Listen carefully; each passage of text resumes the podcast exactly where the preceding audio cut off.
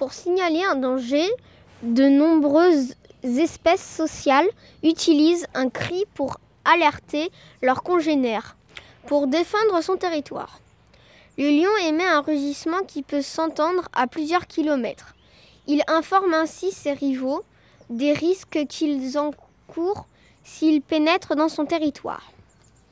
Dans les milieux très fermés, comme les forêts tropicales, les individus d'une même famille émettent des sons pour se localiser et ainsi assurer la cohésion d'un groupe.